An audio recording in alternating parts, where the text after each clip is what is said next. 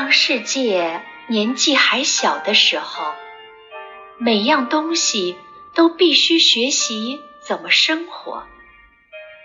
太阳开始学发光，学着怎么上山下山。他也试过做别的事，但是都没有成功。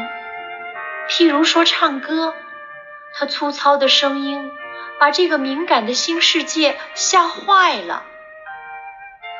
月亮不知道自己该学些什么，学发光吗？白天他觉得这主意不好，晚上他又觉得这主意不错，他一直无法决定。只好反反复复，一阵子这样，一阵子那样，所以看起来有时圆，有时缺。他学会的是不断变化。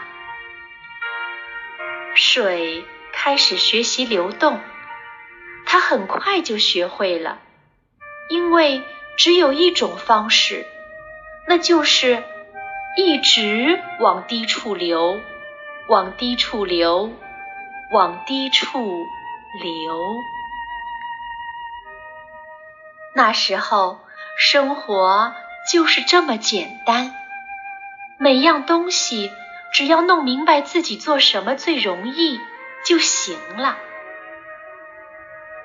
世界在慢慢变化，万物在自由生长。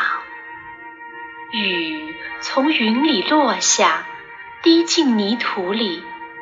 人睁开眼睛，就可以看到一切有多美好。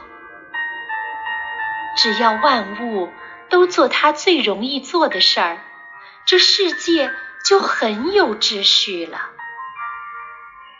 这世界还相当有秩序。